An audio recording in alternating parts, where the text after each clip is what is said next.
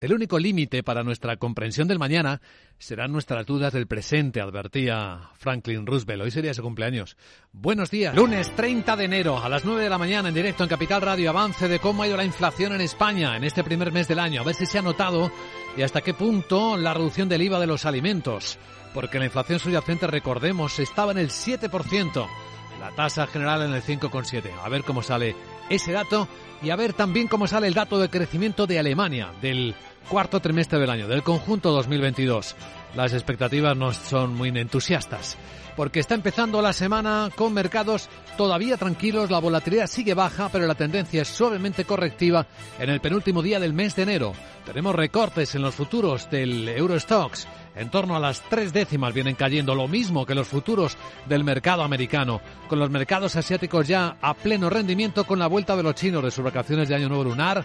El índice de, los mayores eh, valores chinos está subiendo más del 1%, no la bolsa de Hong Kong que cae más del 2%, sino ese índice de los valores que habían estado cerrados y lo lleva a territorio alcista. Es un contraste de esta mañana en una escena en la que vemos cómo la volatilidad, si hay alguna, está en India, particularmente con la historia que protagoniza el hombre más rico del país, el señor Adani, sometido a una serie de acusaciones del fondo bajista Hinderburg de estar haciendo trampas.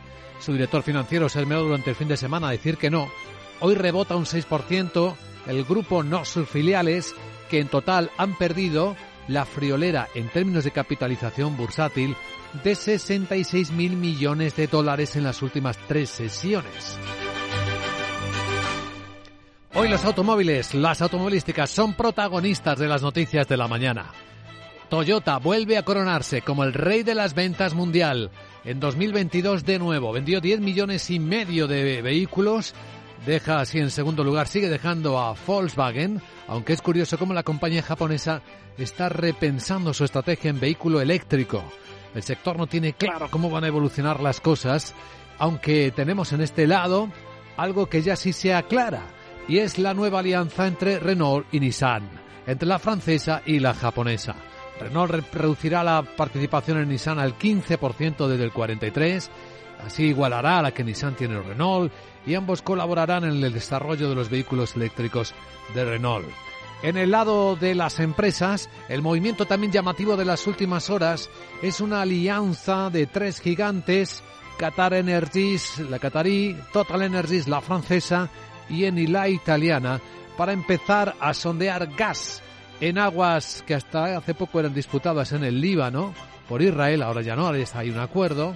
Y dice, dice el responsable de Total Energies que las cosas van a ir bastante rápido. Se llama Patrick Poyan. Y asegura que un primer buque ya va a estar esta semana haciendo el estudio medioambiental porque necesitamos hacer algún informe que esté finalizado a mitad de año y planeamos perforar ya durante el tercer trimestre del año. Así que eso por ese lado. Mientras que en Europa el día despierta con una reunión convocada de ministros de Agricultura para valorar cómo va el sector, los efectos de la guerra de Ucrania en el suministro y también el impacto inflacionista. Guerra que sigue con el presidente ucraniano como cada día pidiendo a los aliados que sean más rápidos y que les den más armas. Porque Rusia espera alargar y agotar nuestras fuerzas, por lo tanto tenemos que hacer del tiempo nuestra arma.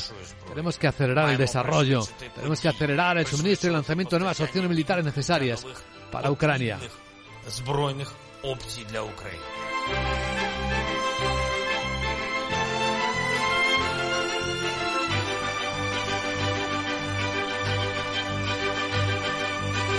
¿Saben dónde está tocando también la inflación y la escasez? Claro, al armamento, a la industria de defensa.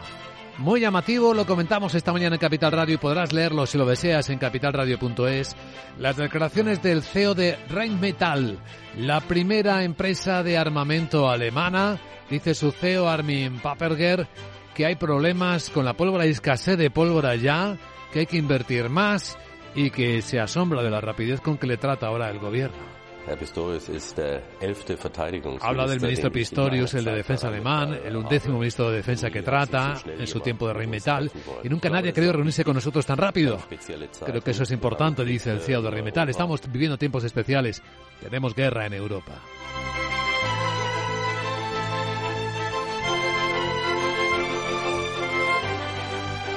Aunque es curioso cómo los precios de la energía están dando tregua, estamos en niveles de febrero del año pasado y siguen, sin embargo, sin resolverse problemas que dependen de la burocracia y de la política. Como en España, el problema para los cogeneradores. Va a estar con nosotros en directo a las 8 y 10, 7 y 10 en Canarias, el director general de Acogen, Javier Rodríguez, para explicarnos qué está pasando, porque eh, parece que las industrias cogeneradoras no han logrado gestionar las plantas por el enorme retraso en la aplicación de la legislación, por el precio reconocido al gas que está completamente alejado de la realidad de los mercados. Sector industrial cogenerador dice que sigue necesitando un nuevo marco retributivo flexible y estable que devuelva rentabilidad y operatividad a las plantas que siguen sufriendo importantes pérdidas económicas.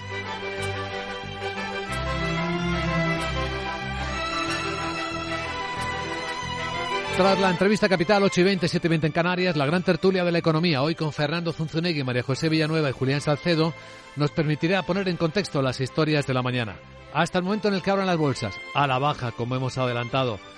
Pero pasarán más cosas. Veremos si el euro sostiene su fortaleza. De momento sí, contra el dólar 1,0868 dólares por euro en las pantallas de XTV, aunque la semana comienza con ligero descenso en los precios del petróleo. Capital, la Bolsa y la Vida, con Luis Vicente Muñoz.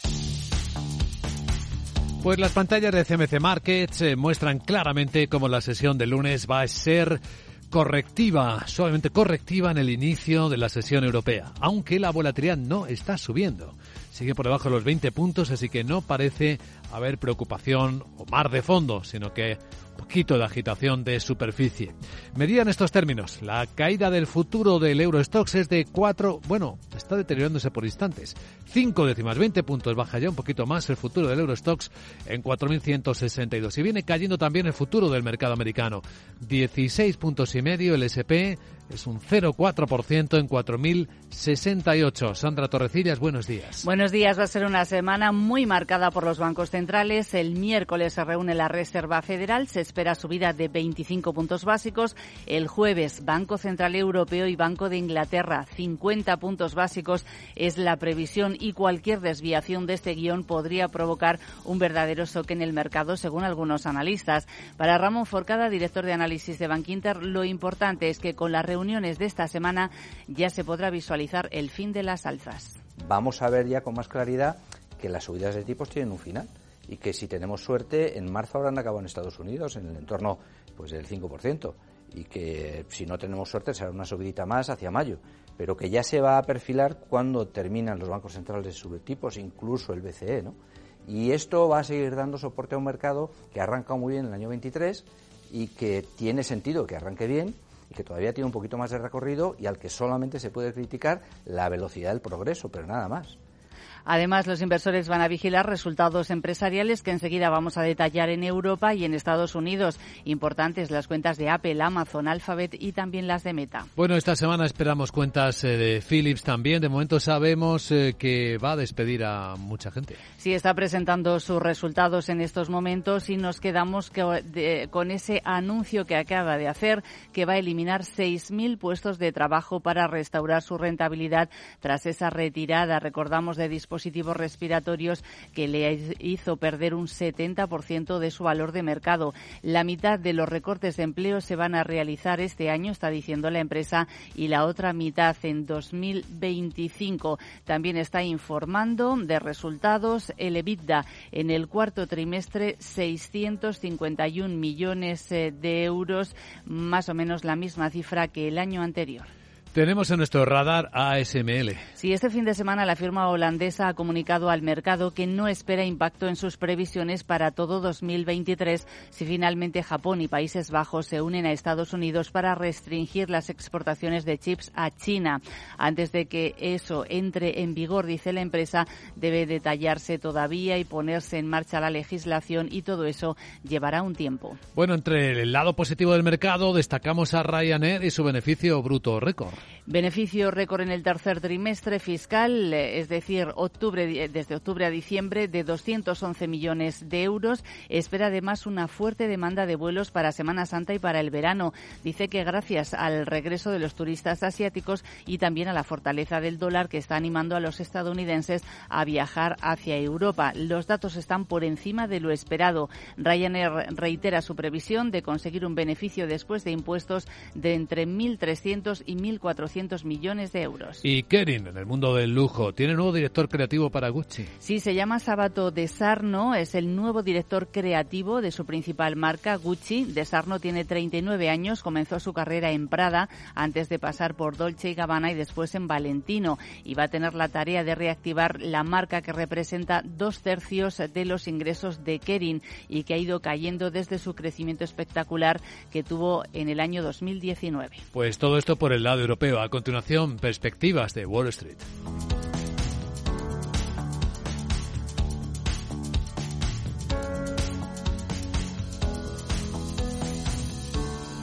Capital, la Bolsa y la Vida, el programa de radio que despierta la economía, con Luis Vicente Muñoz.